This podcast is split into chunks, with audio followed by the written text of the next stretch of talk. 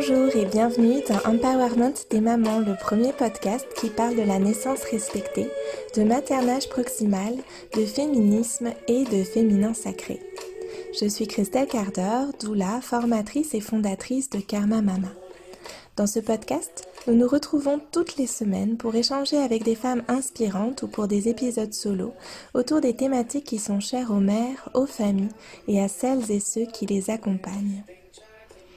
Dans l'épisode de cette semaine, j'ai la joie de recevoir Isabelle Chalut, accompagnante à la naissance, fondatrice du Centre Pleine Lune, qui forme des accompagnantes et formatrice auprès des professionnels de santé en milieu hospitalier et autrice de plusieurs livres, dont notamment le bel ouvrage Rituel pour réenchanter la maternité.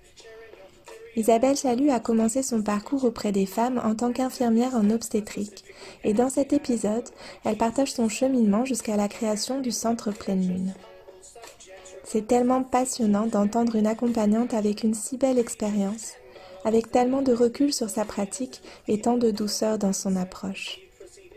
La façon dont Isabelle parle de naissance, de maternité et donc de parentalité nous ouvre un espace en dehors de cette course à la réussite de l'accouchement, à la surenchère des préparations, à la technicité de la maternité. Elle nous invite à nous tourner d'abord vers nous-mêmes pour faire ressurgir notre propre aptitude à enfanter et à materner nos bébés. Comment préserver notre souveraineté lorsque nous accouchons en milieu hospitalier? C'est finalement la thématique centrale, il me semble, du travail d'Isabelle, et je suis certaine que sa façon de penser une réponse à cette question intéressera nombreuses et nombreux d'entre vous, chères auditrices et auditeurs, que vous soyez future maman, papa ou professionnel de la périnatalité. Je vous souhaite donc une très très belle écoute. C'est parti. Je veux te remercier déjà pour commencer Isabelle, d'avoir accepté ma proposition euh, qui date d'il y a un petit moment, comme je disais juste avant. Et euh, on a laissé le temps passer, on s'est donné le temps, on va dire. Et je suis super, super euh, heureuse de t'accueillir dans le podcast.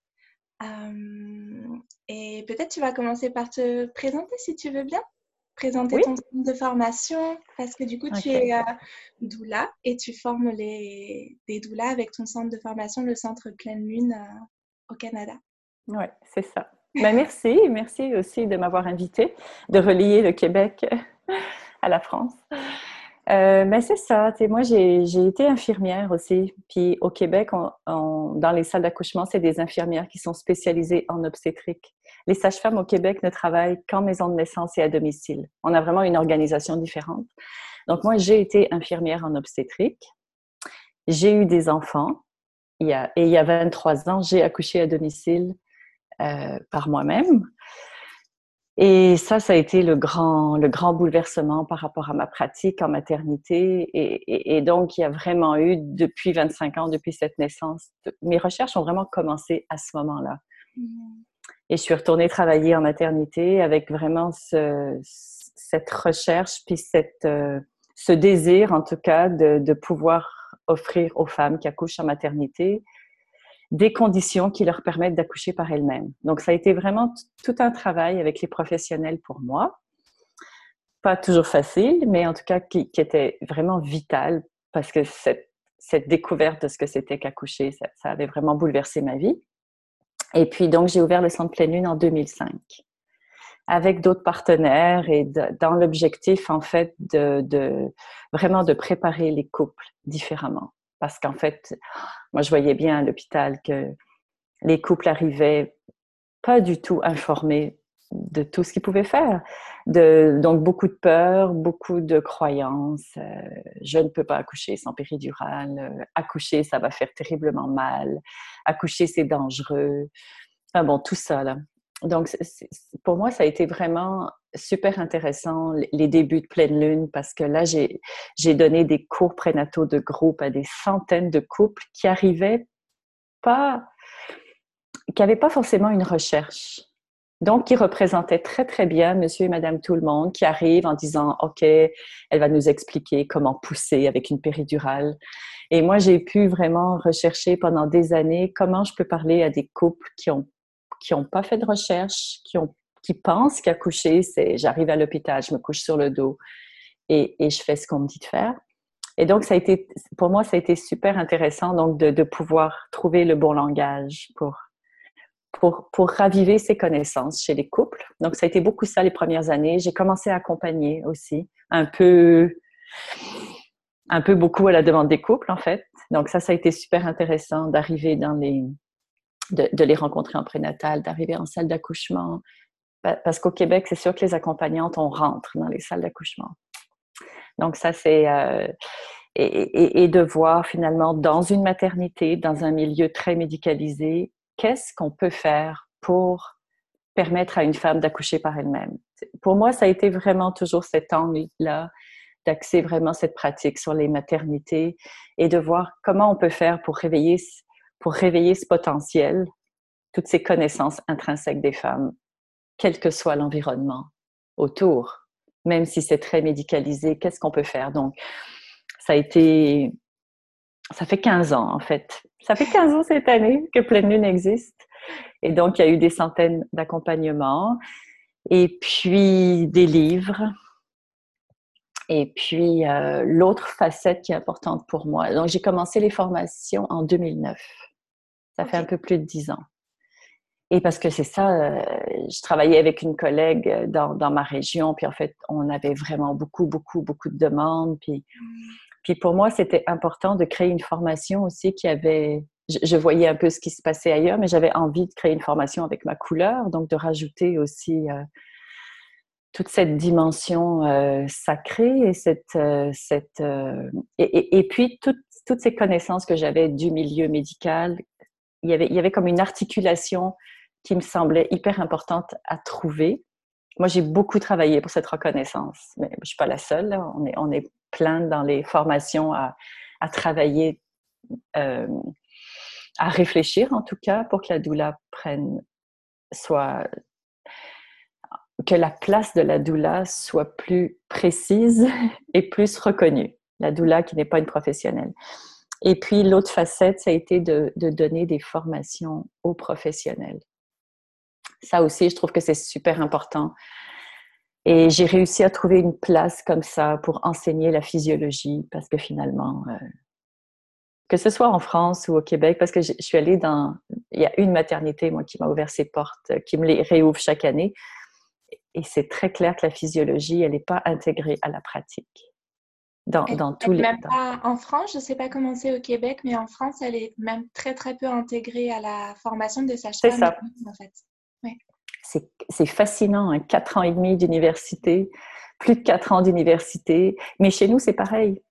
Les infirmières, les médecins, j'ai rencontré beaucoup d'équipes et c'est fascinant de, de, voir quand même, euh, c'est ça, des gynécos qui te disent Ah, waouh, tu sais, je viens de comprendre finalement cette subtilité hormonale. C'est vrai qu'on la connaît pas comme ça. Donc voilà, il y, a eu, il, y a, il y a tous ces fronts finalement que je trouve intéressant de, de, de nourrir, de, continuer de nourrir. Je me demandais du coup, pour reprendre un petit peu le fil de toutes les choses qui me sont venues à l'esprit en t'écoutant, euh, la naissance dont tu parles, ta propre, ton propre enfantement, c'était euh, du coup un accouchement euh, non assisté chez toi? Oui, oui, ça a été ça. Ou décidé, au sens où tu étais déjà dans une démarche avant la, la naissance, ou ça, ou ça je, me, je me questionne en fait. Oui, oui, oui, oui. Mais c'est vraiment intéressant la question parce qu'en effet, j'ai pas accouché comme ça parce que parce que ça m'est tombé dessus et parce que j'ai accouché vite. En fait, moi, j'avais eu une césarienne il y a 30 ans. J'avais j'avais entendu ça dans une de tes. C'est ça. Ma, ma je crois que oui, c'est ça. Et huit ans plus tard, en fait, c'est ça. J'étais au Québec et hum, tu dois connaître Isabelle Brabant, puis je pense que sur ton, hein, qui est une sage-femme québécoise. Oui, oui. Elle, elle, est assez connue en France. Bon. Donc, euh, à cette époque-là, elle, avait, elle venait d'écrire la première version de son livre, parce qu'il y a eu trois versions après de, de, ce bouquin, qui est vraiment une référence dans, pour la maternité. Je mettrai les notes du, dans les notes du oui. podcast, je les mettrai. Pour que les c'est ça, c'est, oui, c'est ça. C'est une, belle, c'est une belle référence quand même pour tout le monde.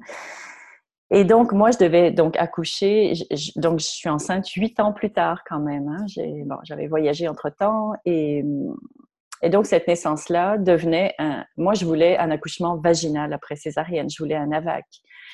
Il y a 24 ans, c'était pas c'était pas si facile. C'était pas partout qu'on pouvait vivre des AVAC. Et c'est ça j'avais rencontré Isabelle on en avait parlé. Et, et, je savais que moi il y avait des endroits à Montréal où je pouvais le, vivre. Mais finalement on est parti vivre un an dans les Antilles et donc c'est ça j'arrive dans les Antilles et, et, là je vois que les Antilles françaises puis là je vois que ça va pas le faire là c'était mais c'est donc ça a été tout un chemin pour la femme que j'étais de de voir que je suis allée, j'ai frappé à plein de portes. Je suis allée rencontrer des sages-femmes, des médecins, et là, je voyais ce, ce, pouvoir médical où on ne répondait pas à mes questions. Hmm. On s'enlignait clairement, va m'écouter, on va vous dire quoi faire. Et, et là, moi, c'est ça qui s'est réveillé à cette époque-là. C'est comme, mais parce que tu, on va pas me faire une césarienne non nécessaire. Donc, j'ai frappé à toutes les portes, j'ai questionné, tout le monde me connaissait, je pense, sur l'île, parce que j'ai vraiment posé des questions. Mais je voyais que dans la non-réponse, on s'enlignait vers une césarienne mais c'était jamais clairement dit. Donc, c'est très infantilisant comme. Hmm. comme, comme euh, pas la réponse qui serait à même de nous amener sur ce chemin-là, et c'est une façon de nous détourner sur le chemin qu'on veut nous faire prendre. Complètement, complètement. On ne répondait jamais à mes questions. Puis même, je me souviens d'un médecin qui me dit, mais écoutez, vous n'êtes pas au Québec ici. Donc, il y avait vraiment ce truc comme nous, on sait. Et, et ça, moi, c'était je savais pas quoi faire avec tout ça. Donc, il y a eu tout un cheminement pendant des mois de dire qu'est-ce que je fais? Et je savais pas exactement ce que j'allais faire. Donc, j'ai eu mon suivi et j'ai suivi cette évolution-là. Et puis, et, finalement, quand les contractions ont commencé, je me suis dit, ben, c'est sûr que mon conjoint, il m'avait dit, moi, je te suis, on va voir. On pouvait pas, c'était compliqué de choisir.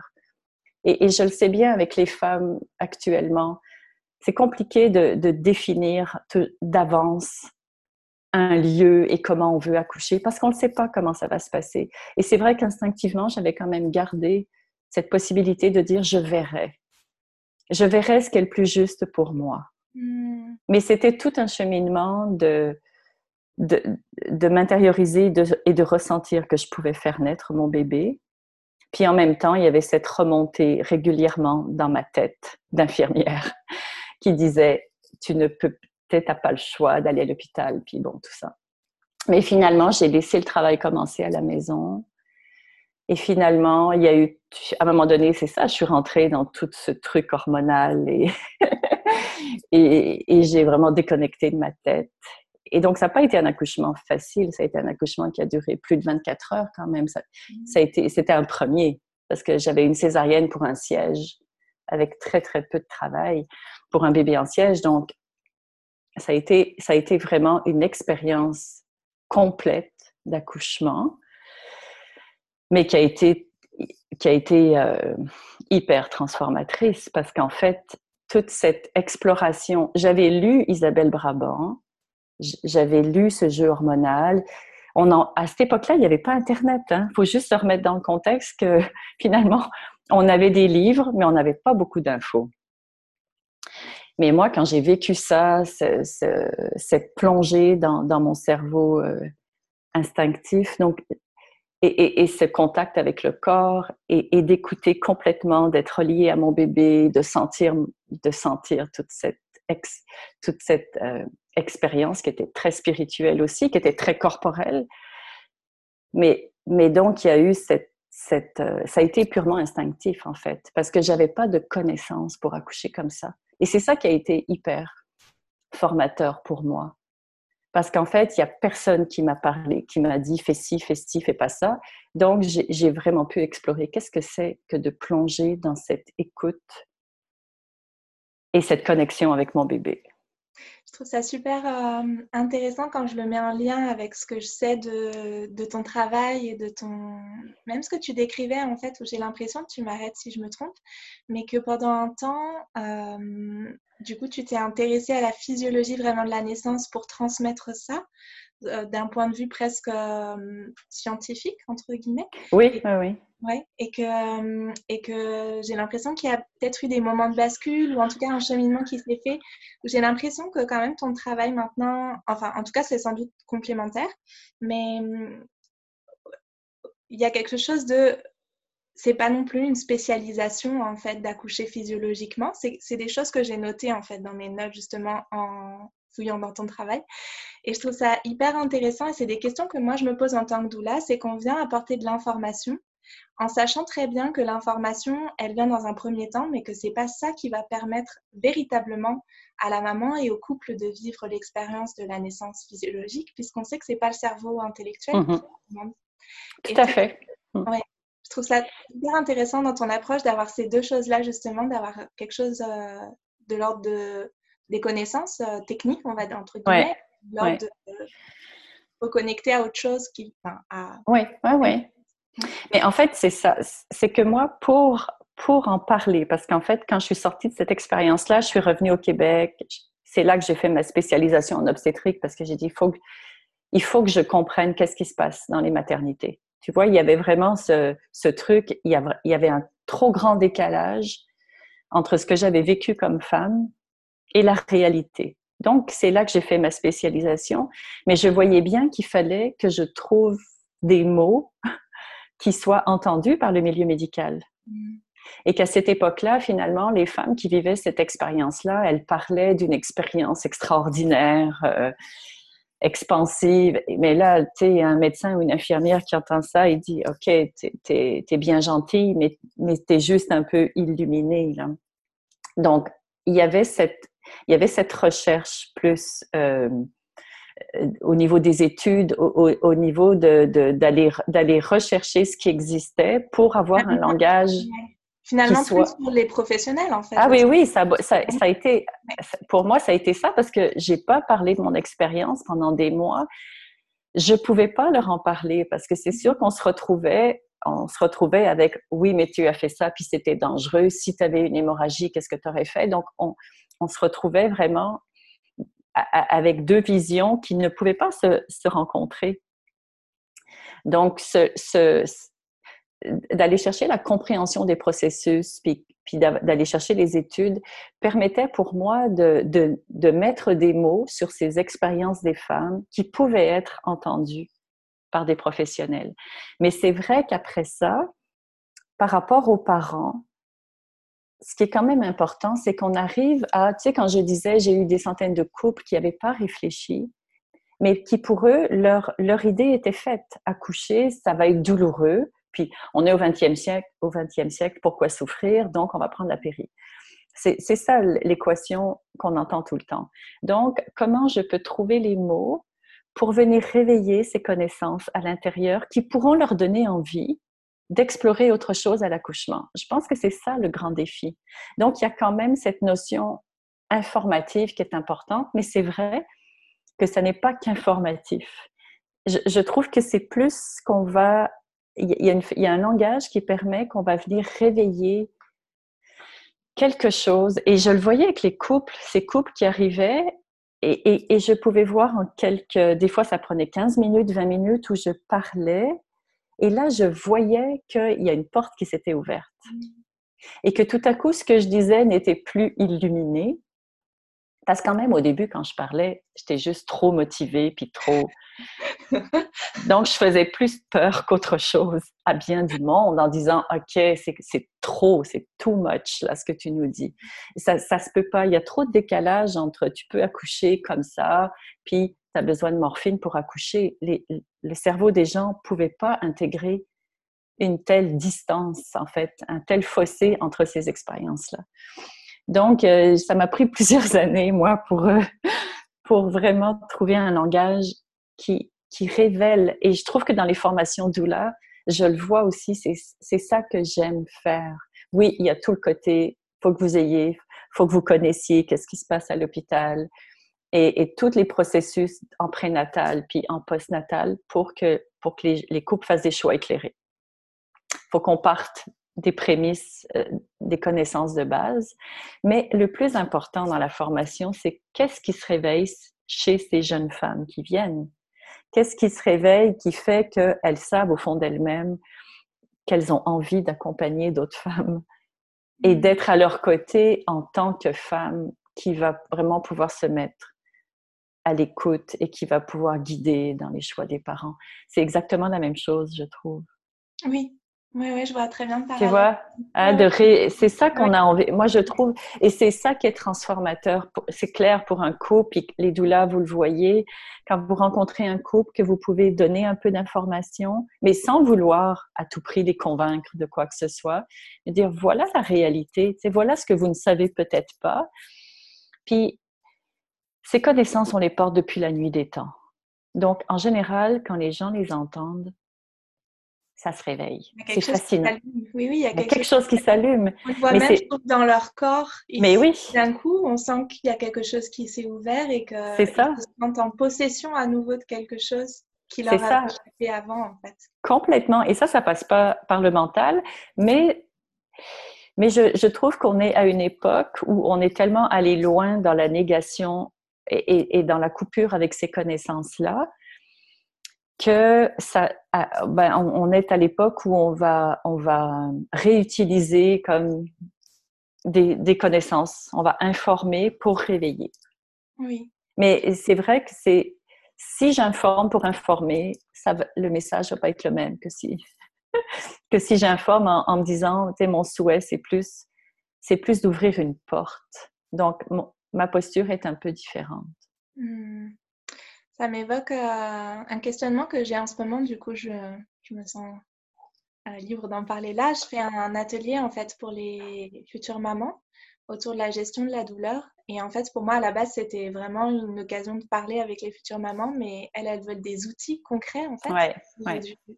J'ai dû, un petit peu euh, moduler ma façon de l'amener, donc j'amène des outils concrets, mais je sens bien, je suis presque comme frustrée parce que je sens bien qu'en une heure ensemble, une heure et demie, elles vont pas du tout pouvoir euh, se les approprier mmh. réellement. Donc c'est quand même un prétexte pour moi pour venir parler de, de la respiration, de leur... Euh, de leur histoire avec leur périnée, l'histoire de leur corps, etc. Ouais. Mais je pense qu'on est toujours un petit peu dans ce, ce jeu d'équilibre entre les connaissances et, vraiment. et les ramener à elles-mêmes, en fait, et à cette transformation nécessaire en elles-mêmes. Mm. C'est vraiment un défi, en fait, à notre époque, hein, parce que il n'y a pas tant de jeunes femmes qui sont vraiment connectées à leur instinct et qui vont vraiment être à l'écoute. Qu'est-ce qui se passe à l'intérieur de moi? Qu'est-ce qui est le plus juste pour moi dans ma vie en général? Mm. Donc, donc c'est pour ça que c'est pas si simple de, de transmettre ces informations-là, parce qu'en fait, on réveille, bon, on, réveille vraiment cette partie instinctive. Et je le sais, moi je le voyais dans, dans les cours de groupe quand j'enseignais la physiologie. Moi, je parlais beaucoup de l'instinct. Parce que c'est vrai que dans les salles d'accouchement, on, voit bien qu'il y a des, je vois bien qu'il y a des accompagnantes qui font des, beaucoup, beaucoup de formations, qui vont chercher des outils. Mmh. Donc, elles se forment, elles se surforment pour, pour pouvoir avoir des outils concrets. Mais quand on reste juste dans l'outillage, il y a une, ça, ça, ça, va toucher, ça va pas être suffisant parce qu'on est dans quelque chose qui est, qui est trop, euh, qui est encore une technique extérieure. Il y a des outils, c'est sûr, en fait, retrouver la liberté de mouvement, utiliser le ballon, utiliser les suspensions. Ça, c'est quelque chose que j'ai toujours enseigné, mais je l'enseigne plus comme un retour à cette, à ce, à cette écoute. De quoi, qu'est-ce que tu vas avoir envie de faire quand tu vas accoucher? Tu as envie de te lever, tu te lèves. Tu as envie de bouger, tu bouges. Tu as envie de faire des sons, tu fais des sons. En fait, c'est de libérer ça qui va faire que le jeu hormonal va se faire.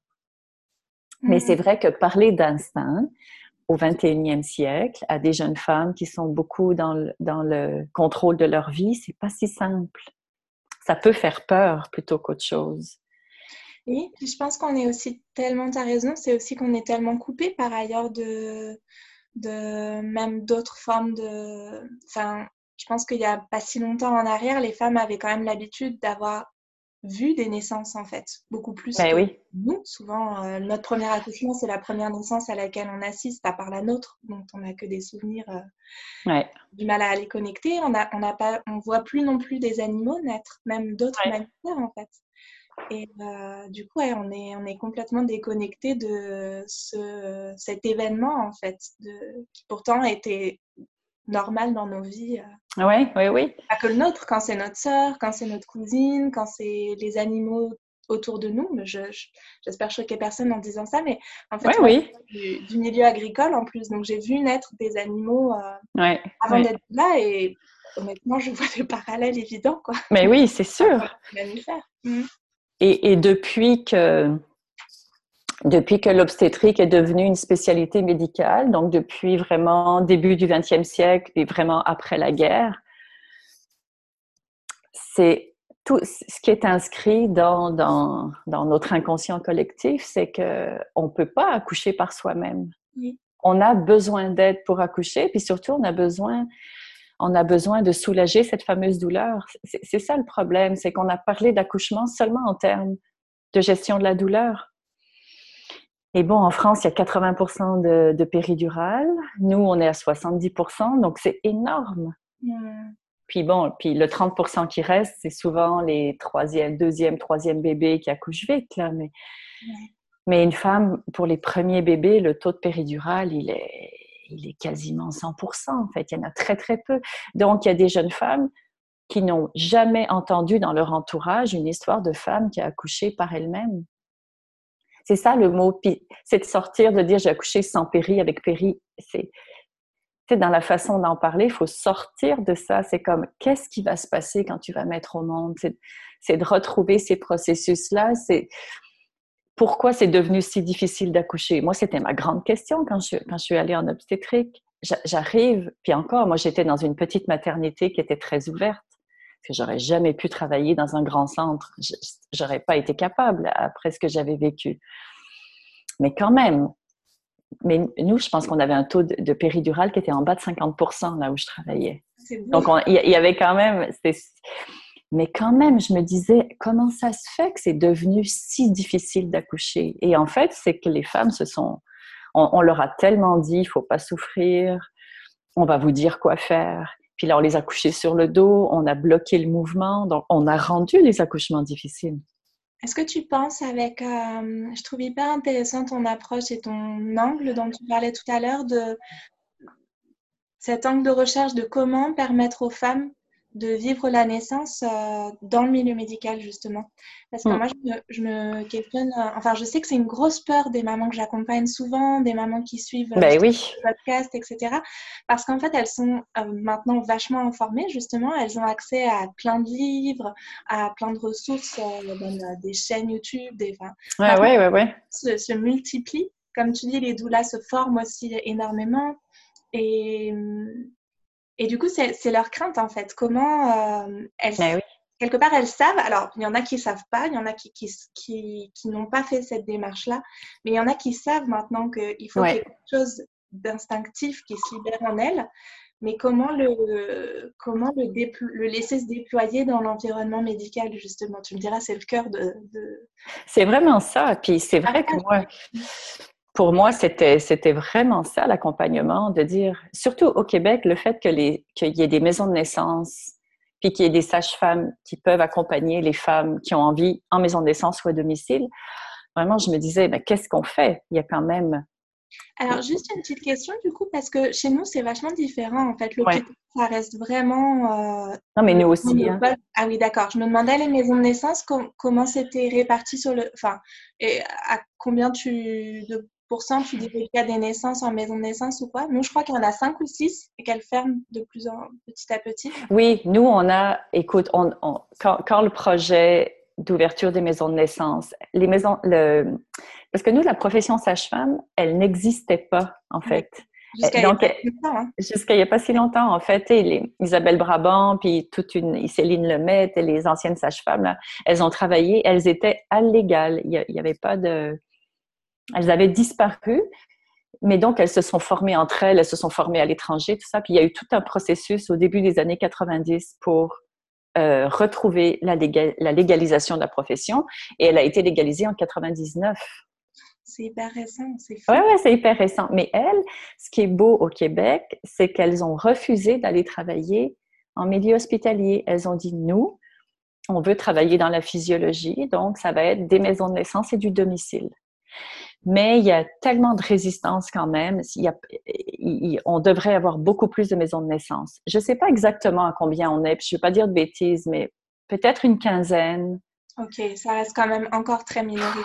Sur notre immense territoire, qui fait, c'est ça, c'est qu'il y a plein de femmes qui n'y ont pas accès parce qu'elles peuvent accoucher à domicile dans un périmètre de 35 ou 40 km d'une maison de naissance. Mais nous, notre territoire, il est immense. Donc, il y a plein, plein de zones, il y a plein de secteurs où il n'y a pas de maison de naissance, malheureusement. Donc, bon.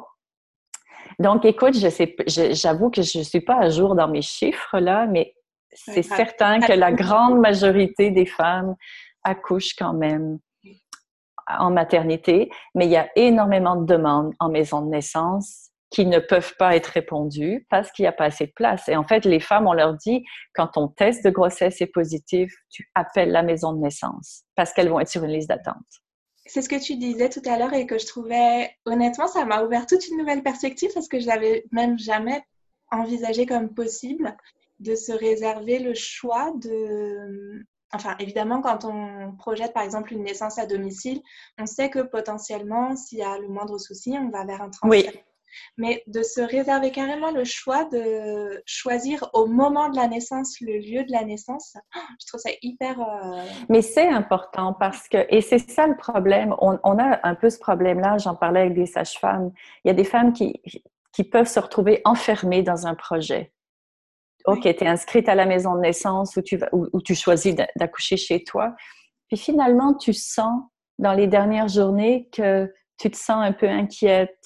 Puis tu n'oses pas forcément dire que tu aimerais aller à la maternité parce que finalement, tu dis, ben non, je peux pas, c'est pas mon projet. Puis... Et donc, on se retrouve enfermé des fois dans un projet Hmm. qui est plus forcément juste. Et, c'est ça une bonne préparation. Il devrait, c'est pas parce qu'on accouche qu'on va à la maternité pour X raisons, parce que ça peut arriver, que qu'on perd notre pouvoir. Oui. C'est pas juste à domicile que je devrais pouvoir accoucher comme comme je le sens.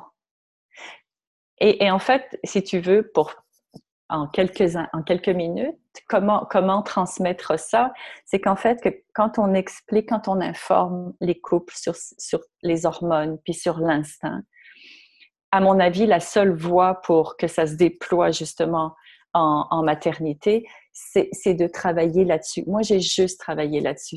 Les outils extérieurs sont des sont des sont des outils qui peuvent nous aider à à retrouver cet instinct. Mais pour quand une femme est à la, la maternité et qu'elle rentre dans son instinct, elle va faire ce qu'elle a à faire. Moi, j'aime beaucoup le terme, et je crois d'ailleurs que c'est toi qui l'as utilisé la première fois où je me suis dit c'est exactement ça en fait, parce que je trouve que parfois on parle de l'accouchement, un accouchement en, pleine puissance ou même en pleine conscience, et je suis souvent confrontée à des mamans qui, qui finissent par dire en fait qu'elles n'ont pas réussi euh, voilà, c'est ça. C'est pas physiologique.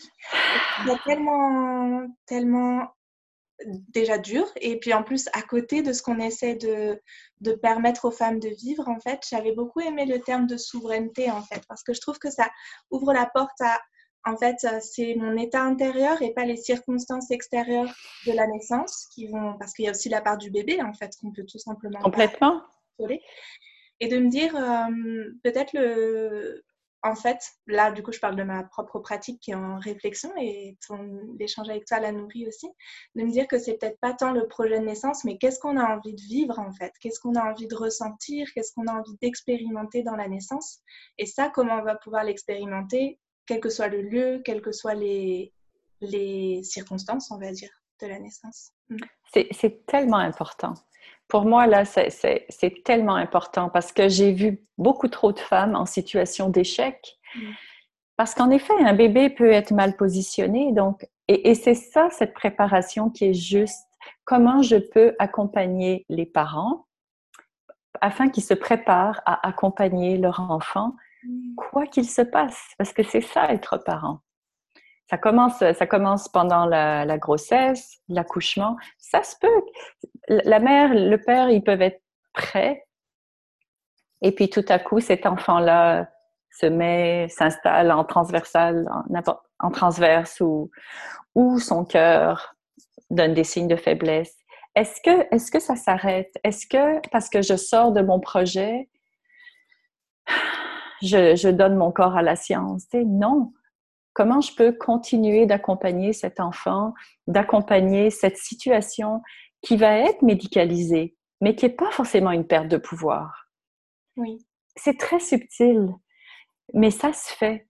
Et, souvent, pas souvent, mais je, je, le raconte tout le temps dans les formations, mais moi, j'ai accompagné autant dans des petits hôpitaux, maisons de naissance, mais je me suis retrouvée dans des grands hôpitaux à Montréal, des, endroits hyper médicalisés, qui, parce que eux font naître toujours des bébés dans des situations de maladie, bon, des situations compliquées. Donc, ils voient pas vraiment d'accouchement physiologique. Mais parfois, il y a des femmes qui vont se retrouver sans problèmes médicaux dans ces grandes structures. Et en fait, on a toujours, les couples avec qui j'étais, quand une femme est rentrée dans cet espace-là parce qu'elle a choisi de se faire confiance, elle a toujours pu faire ce qu'elle avait envie de faire. Ce qu'elle avait à faire, c'est même pas de l'envie, c'est que quand elle rentre dans, son instinct, on la laisse faire. C'est ça le grand message. C'est ça le, c'est ça qui est à enseigner.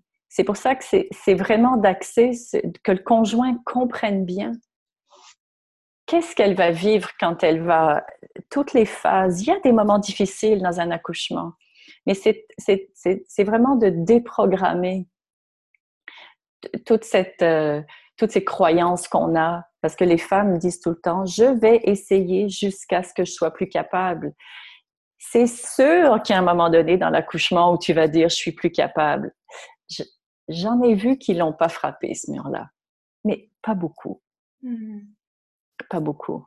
Donc, la plupart, et, souvent ce moment, donc c'est d'expliquer c'est quoi, c'est, il faut qu'ils comprennent ce que vivent les femmes, que c'est pas juste la gestion de la douleur en accouchement. Le mot, de toute façon, on devrait bannir ce, ce terme, gérer sa douleur une femme, elle va vivre euh, des peurs, elle va, elle va avoir peur de mourir à certains moments.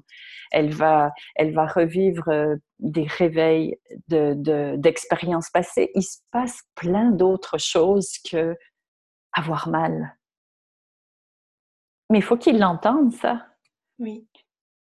Parce qu'en fait, dans cette phase de transition qui précède l'ouverture totale, il y a beaucoup, il y a beaucoup de, de, péridurales qui sont données en maternité.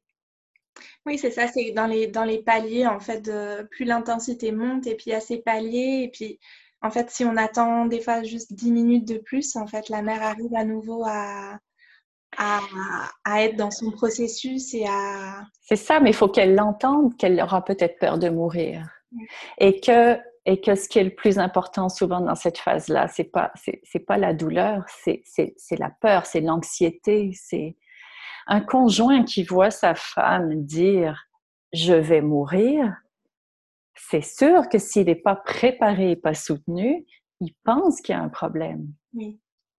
Oui, oui. ça me rappelle, euh, je n'ai jamais trop raconté publiquement en fait, mais c'est rigolo parce que euh, pour, euh, en fait, euh, alors ça j'en ai déjà parlé, mais en fait avant mes deux naissances, euh, enfin mes deux naissances, avant mes deux enfantements de Sol et Milo, mes deux garçons, on a perdu un bébé, donc j'ai eu un premier accouchement à l'hôpital, mais qui était un accouchement spécifique puisque c'était d'un bébé mort-né.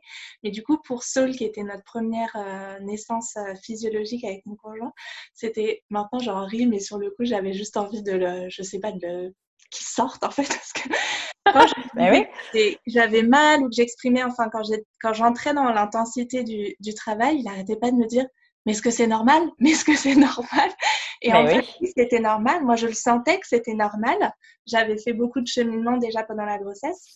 Mais le fait de l'entendre me répéter est-ce que c'est normal d'être confronté à son anxiété? En fait c'était ça me demandait de le gérer lui en fait alors que je devais ben moins me, me centrer sur moi. Donc oui c'est sûr que c'est et eh oui. je trouve qu'on a un grand rôle auprès des compagnons, en fait, en tant que doula. Mais c'est énorme. Écoute-moi, quand j'ai commencé euh, dans les salles d'accouchement, si je prends... Parce que des fois, en prénatal, ils disent, ben, souvent, ils me disaient, ben, c'est des processus normaux, moi, j'ai confiance. Parce qu'en fait, l'intensité, elle est souvent sous-estimée. Elle n'est pas... Mais c'est sûr qu'on a tellement vu des femmes accoucher sous, sous péridurale, allongées sur le dos, puis qu'il se passe rien. Oui, et puis je me demande si, euh, je viens d'avoir cette idée-là, tu me dis si ça t'évoque quelque chose ou pas, mais aussi les hommes étaient finalement tenus éloignés de Oui, pendant des, des siècles et des siècles. Donc, Oh oui, c'est nouveau. on c'est- se c'est retrouve euh, là confronté au phénomène euh, de manière hyper récente au final? Mais pour moi, c'est une grande réflexion.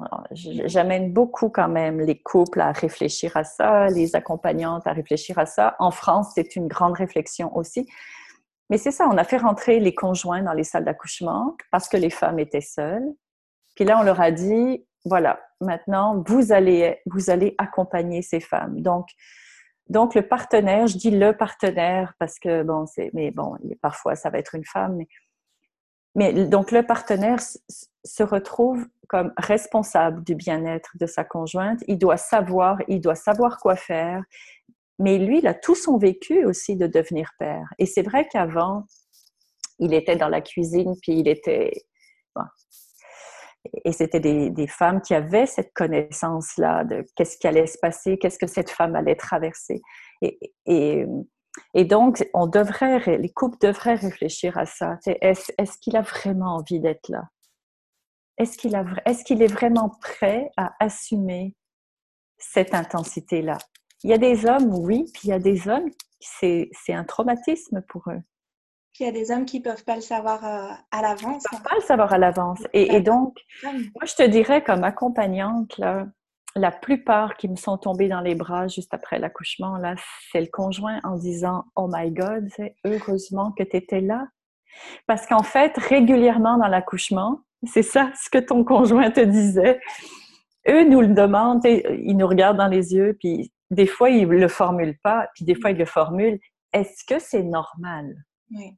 T'as beau leur expliquer en prénatal, est-ce que là, elle est en train de souffrir ou, ou ce qu'elle vit, c'est normal? Donc, il y a vraiment un manque de préparation des conjoints. Et, et, souvent, ils sont soulagés quand il y a une péridurale. Parce qu'en fait, ça y est, elle arrête.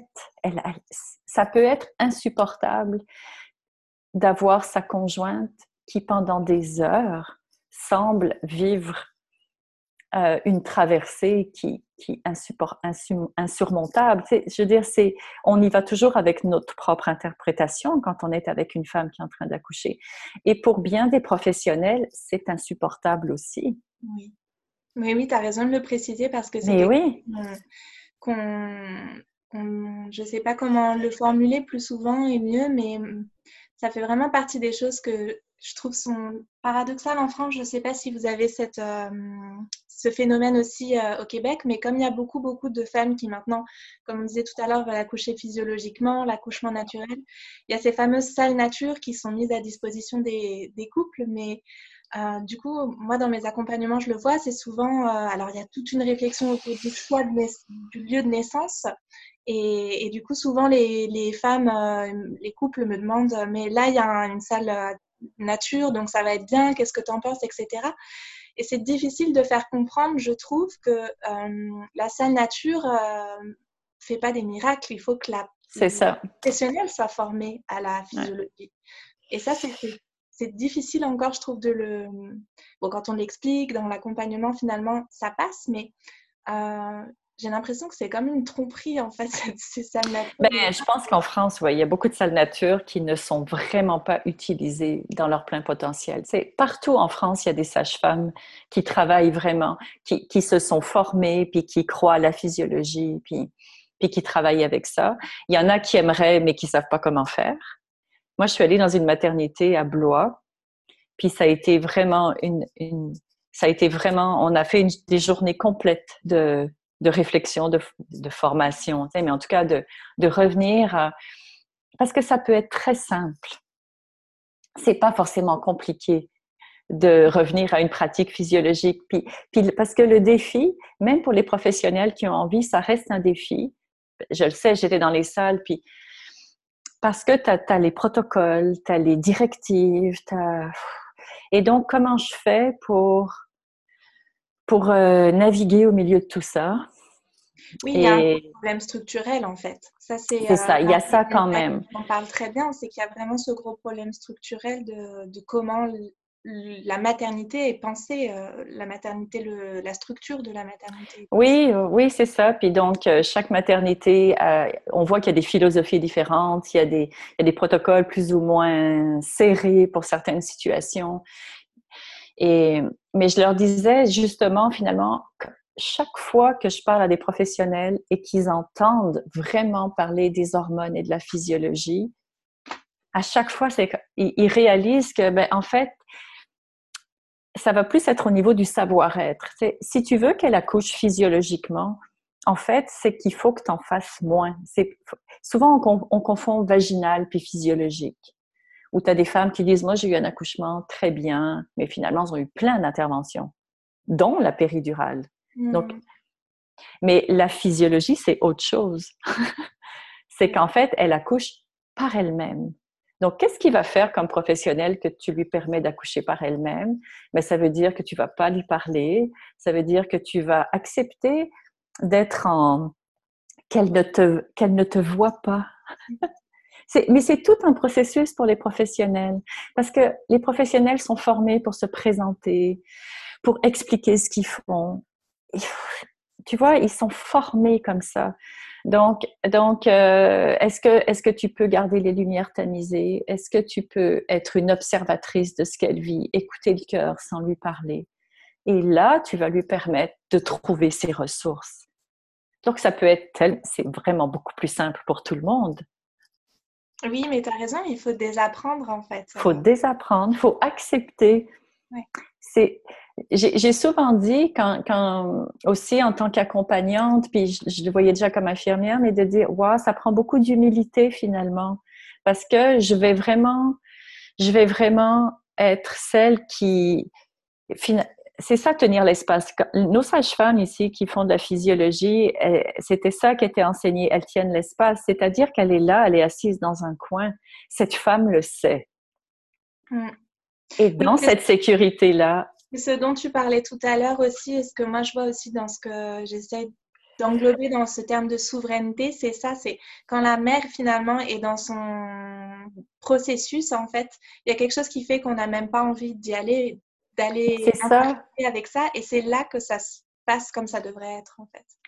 Écoute, et moi j'ai vécu des expériences juste extraordinaires avec des femmes qui étaient dans cet espace-là et tu arrives dans cet hôpital et cette femme, elle fait des sons, puis c'est une déesse sur, dans cette maternité.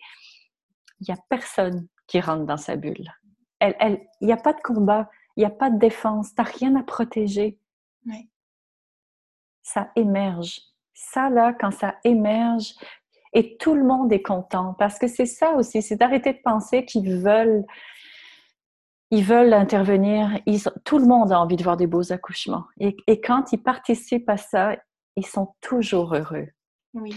Et, moi, finalement, je pense que ce qui m'a ce qui m'a permis quand même de rencontrer les professionnels, c'est que j'ai fait très attention à ne pas juger la pratique, à ne pas leur dire. C'était vraiment d'arriver avec beaucoup de beaucoup de douceur quand même, de dire, moi je vais vous expliquer, on va pas rentrer dans ce qui se passe à l'hôpital, mais je vais vous expliquer qu'est-ce qui fait, qu'est-ce qui facilite un accouchement ou qu'est-ce qui nuit à un accouchement. Donc on est dans des termes qui sont non jugeants. Hmm. Je ne vais pas changer le milieu hospitalier, on ne peut pas faire ça. Oui. On ne peut pas faire ça. La structure, elle existe même s'il y a des individus qui veulent changer, dès que cet individu n'est plus là, la structure, elle reprend dessus. Donc, moi, j'ai bien essayé de le changer. je, me suis fait, ça a été compliqué. Quand j'étais en guerre, ça a été compliqué. Quand j'ai arrêté d'être en guerre et que, et que en fait, j'ai juste, je, me suis fait comme la messagère. Voilà ce que vous devriez savoir qui va favoriser ce que vous avez envie d'être favorisé, vous avez envie qu'il y ait moins d'intervention. Voilà des choses très simples. Et, le message, il est passé parce que je ne remettais pas en question toute leur pratique, parce que sinon, c'est compliqué pour un professionnel de dire j'ai fait cinq ans d'études, puis tout ce que je fais, ça marche pas. Oui, puis il y a des cas où c'est nécessaire et des cas où c'est ce dont la maman va avoir ça. aussi, même si c'est même si même si nous on a le sentiment que ça reste minoritaire. Moi, ce que je dis souvent aussi aux, aux, couples et aux femmes, c'est que s'ils veulent essayer vraiment de favoriser une naissance physiologique, en fait, il ne faut pas avoir à faire appel aux professionnels de santé. Même si on est dans, dans la maternité, c'est ben, ayez toutes les ressources en vous. C'est ça. Sans avoir à faire appel parce qu'en fait, eux vont venir avec leurs ressources à eux, leurs outils à eux. Et c'est des professionnels de santé, donc forcément, ils viennent avec des ressources médicales. Oui, puis c'est vrai qu'ils ne connaissent pas combien de fois je suis allée, quand je donnais, quand je donnais formation, puis je fais juste leur expliquer, je rentre pas dans des outils compliqués parce que les outils compliqués, ça n'est pas utilisé, même avec les parents. Il faut que ce soit simple. Il, faut qu'ils puissent retrouver ça de façon instinctive. Donc, je leur dis, écoutez, vous avez des lits avec des barres de suspension, des lits où tu peux prendre des postures incroyables qui ne sont utilisées qu'en position allongée. Il n'y a personne qui sait dans les salles d'accouchement. Ben, maintenant, il y a plus de monde, mais moi, quand j'ai commencé, là, personne, plus personne se servait des barres de suspension. S'il y a des barres de suspension après les lits d'accouchement, c'est parce qu'on sait depuis qu'on fabrique des lits d'accouchement que les femmes ont besoin de s'accrocher. Hmm. Je dis, on a, on le, à la base, on le sait, hmm. mais c'est vrai qu'il y a plein de, de nouvelles sages-femmes et de nouvelles jeunes infirmières qui, qui ont été formées depuis que les péridurales sont données en, premier, en première instance. Donc, elles n'ont jamais vu les barres de suspension. Tu moi, j'ai connu ça. Nous, on, suspendait les femmes, on, suspendait, on leur permettait de se suspendre. il y avait des draps accrochés partout. Tu, sais, tu, rentrais dans les salles, puis c'était comme. Mais elle avait plein, elle avait plein de, de, de possibilités, d'options pour, pour s'accrocher, pour mais ils ne le savent pas. Donc, tout à coup, ils rentrent dans une salle comme ça qui est transformée, puis ils disent Ah, oh, wow, c'est quoi ça? Je dis ben, Observe, tu vas voir. tu vas voir ce qu'elle va faire, cette femme-là. Mais puis s'il n'y a rien, ben, ça, ça, va être son partenaire qui va, qui va servir de. Mais il faut réveiller cet instinct-là parce que les, les, les, femmes, elles ont, elles ont vraiment. Euh, elles ont vraiment. Euh, je trouve plus le mot. Mais. Euh, euh, oh, je, perds mon mot. Elles ont vraiment comme intégré, c'est ça, que finalement, tu pouvais pas tant bouger dans les salles d'accouchement. Il, y a toujours cette crainte quand même de d'utiliser le d'utiliser l'espace, de de, ben, de s'écouter. Ouais. Moi, j'ai pas fait beaucoup de naissances en, structure et ça a toujours été des structures euh, qui étaient vraiment pro-physiologie. Euh, j'habite à côté de la maternité de Pertuis. Je ne sais pas si ça te dit quelque chose, mais elle est euh, réputée en France pour être euh, pro-physiologie. Même, si ça, a changé ces dernières décennies. Mais... Bref, et, ce que je vois beaucoup, c'est qu'il y a. En fait, on laisse les mamans dans la salle nature et bouger le temps du travail, mais dès que c'est la mise au monde, hop, on les remet dans le Je sais, je sais, je sais. On dirait que là, c'est plus, c'est plus intégrée qu'il faut qu'elle bouge. Puis, je sais, là maintenant, le gros, le gros. Elles sont plus seules aussi, en fait. C'est ça, c'est qu'on les laisse plus. Euh, on laisse plus le couple livré à lui-même, entre guillemets, parce que les professionnels de santé peuvent pas forcément être là tout le temps. Alors comment la mise au monde, c'est là où tous les professionnels de santé arrivent. Et des fois, c'est même déconcertant pour les couples, parce que en fait, oui, vraiment, il y a une coupure. Mais ça, on a un gros travail d'informer les couples, de dire finalement la physiologie, les hormones, elles continuent. Elles continuent leur travail. Et, moi, j'ai bien vu avec des femmes, c'était, elles choisissaient. Il y, a, il y, a, toujours un moment donné où elle peut choisir d'écouter ce qui se passe autour, ou elle peut choisir de rester à l'intérieur. Oui, complètement. Alors, c'est pas forcément simple. Je dis pas que c'est facile avec toutes les équipes. Il y a vraiment. idéalement, il faudrait vraiment qu'il y ait des formations, euh, qu'il y ait plus de formations de toutes les équipes, parce que l'équipe, quand elle en a entendu parler, elle va avoir moins peur aussi de laisser une femme. Parce qu'en fait, ils ont peur. Moi, je le sais, j'ai été des équipes. de contrôle, en fait. C'est ça, c'est comme oh mon Dieu, elle est à quatre pattes, euh, je je, je, je comprends plus, j'ai plus les mêmes repères, j'ai peur, euh, voilà. Mm. Donc, euh, Mais j'ai vu aussi des femmes rester dans cette posture parce qu'en fait, euh, quand elle a les yeux fermés, puis qu'elle est dans ses hormones, puis qu'elle rugit, puis qu'elle n'écoute pas, ben, je veux dire... Personne va la plaquer sur la table. Elle va accoucher comme ça. Oui, complètement. Mais, mais, mais c'est vraiment faux en avoir entendu parler. Ça prend, ça prend qu'elle se sente en confiance. C'est ça le... Donc, qui est avec elle est super important. Tu as des conjoints qui sont solides, tu en as qui te disent ben, j'aimerais ça que ce soit plutôt une autre personne qui soit là. c'est ça qui devrait c'est ça qui devrait pouvoir être fait, qu'elle puisse choisir, que, que, le couple puisse choisir qu'est-ce qui est le plus juste pour eux et, et que c'est pas euh, si le conjoint n'est pas là, c'est pas c'est pas parce qu'il n'est pas bon, c'est pas parce qu'il n'est pas aimant, c'est pas parce que c'est pas un bon papa. Tu sais, ça n'a rien à voir. Les pères devraient aussi pouvoir euh, avoir l'opportunité de ne pas être dans le combat à ce moment-là ou de pas être dans. Mais bien sûr, de vivre leur devenir parent, leur devenir père. Eux aussi passent par toute une gamme d'émotions, puis on n'en prend vraiment pas soin. En fait, ils sont dans le rôle d'aidant. Et franchement, un père qui dit j'ai pas envie d'être dans la salle d'accouchement, je me sens pas capable, j'ai peur, il n'a pas vraiment d'espace pour le dire. Il va se faire juger. Il va se faire juger, puis on les assigne à, une certaine place. Ils sont aussi un peu, je trouve, justement, dans ce temps de la, du travail, les, comme les, les garants que la femme respecte le protocole. Parce que moi, je me rappelle, euh, mmh. j'ai déjà vu ça, des, des, des, femmes ont, par exemple, juste soif. Je sais pas comment c'est au Québec, mais en France, on n'a même pas le droit de boire mmh. pendant la naissance. Et, et où le, le conjoint est là, non, en fait, tu ne peux pas boire. Et je, trouve ça tellement. Euh, c'est dur de voir ça, quoi. Quand on en oui. après, en postpartum ou quoi.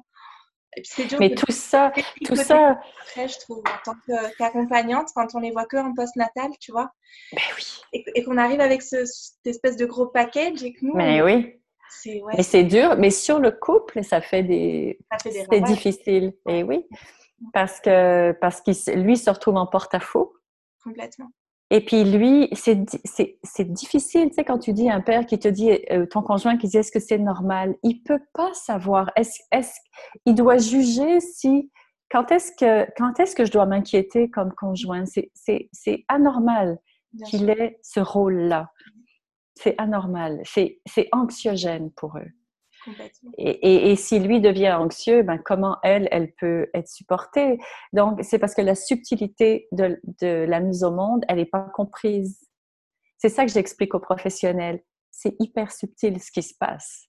Ça, n'est pas seulement qu'il y a de l'ocytocine qui donne des contractions, c'est que elle, tout ce qu'elle va percevoir, tout ce qu'elle vit à l'intérieur, tout ce qu'elle perçoit de son conjoint, ça a un impact sur, son, sur sa mise au monde, sur son, sur son accouchement. Donc, on est dans le subtil. Et tu vois, mais pour, pour les mythes, moi, je sais que j'ai mis ma préparation en ligne parce que je l'ai donnée pendant 15 ans et je sais qu'elle avait un impact de réveil des connaissances et, de démystifier tout ça, de, comme de boire de l'eau. Je veux dire, euh, pourquoi est-ce qu'on interdit à une femme de boire de l'eau? Est-ce qu'on sait pourquoi? Il n'y a plus personne qui sait pourquoi. Mais non, mais, en fait. On le, sait, sans savoir qu'elle est. il y a tellement peu de probabilités que ce soit important qu'elle n'ait pas bu de l'eau. mais tu vois, maintenant, nous, ici, c'est clair que les nouvelles recommandations, c'est buvez de l'eau. Parce que tu ne peux pas rester. Ben, sinon, on va te mettre un soluté. Oui, c'est ça. Parce qu'elle va se déshydrater. Puis quand elle se déshydrate, le cœur du bébé va manifester euh, un mal-être. Donc, on va, on va l'hydrater. Donc, euh, donc c'est ça, ça fait partie des choses à leur dire, elle peut boire de l'eau. Peut-être que tu vas tomber sur quelqu'un qui va te dire qu'elle n'a pas le droit. Elle peut boire de l'eau. Elle ne se met pas en danger. C'est comme... Oui. c'est comme des vieux trucs qui, parce qu'avant on faisait des, des, anesthésies générales, mais, mais ça ne fait plus sens à l'heure actuelle. À ce compte-là, quand on prend notre voiture, on devrait être à jeun. Oui, c'est ça. on a quand même un grand risque d'accident et d'être anesthésié. Plus que pour un accouchement d'ailleurs. Plus que pour un accouchement. Il faut quand même relativiser les choses. Mais c'est ça qu'ils ont besoin d'entendre, qu'on dédramatise quand même. Mais ils doivent entendre ça. parce qu'ils n'entendent qu'une version. Et, encore, je suis, ouais, les pères, je suis pas sûre qu'ils l'entendent. Là, c'est qu'elle est filtrée par, euh, par. Euh, c'est comme un imaginaire collectif dont on. Oui, oui, c'est intégré. Et c'est comme normal, et, mais c'est quand même repris encore par des professionnels, la preuve. Oui. Sont oui, toujours oui, interdits. Avec de, de voir et de. Je vois que le temps passe. Oui.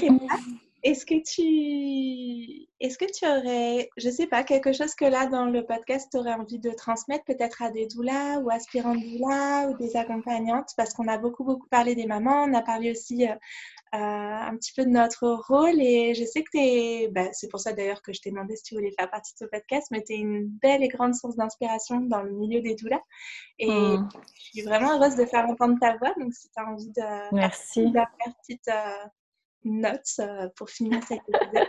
Merci beaucoup de ta, compagnie. C'était bien agréable. Écoute, qu'est-ce que je dirais au doula? Euh, on, on, en a quand même parlé un petit peu. Hein. C'est vrai que. Mais je, pense que ce qui me vient là, c'est. Euh,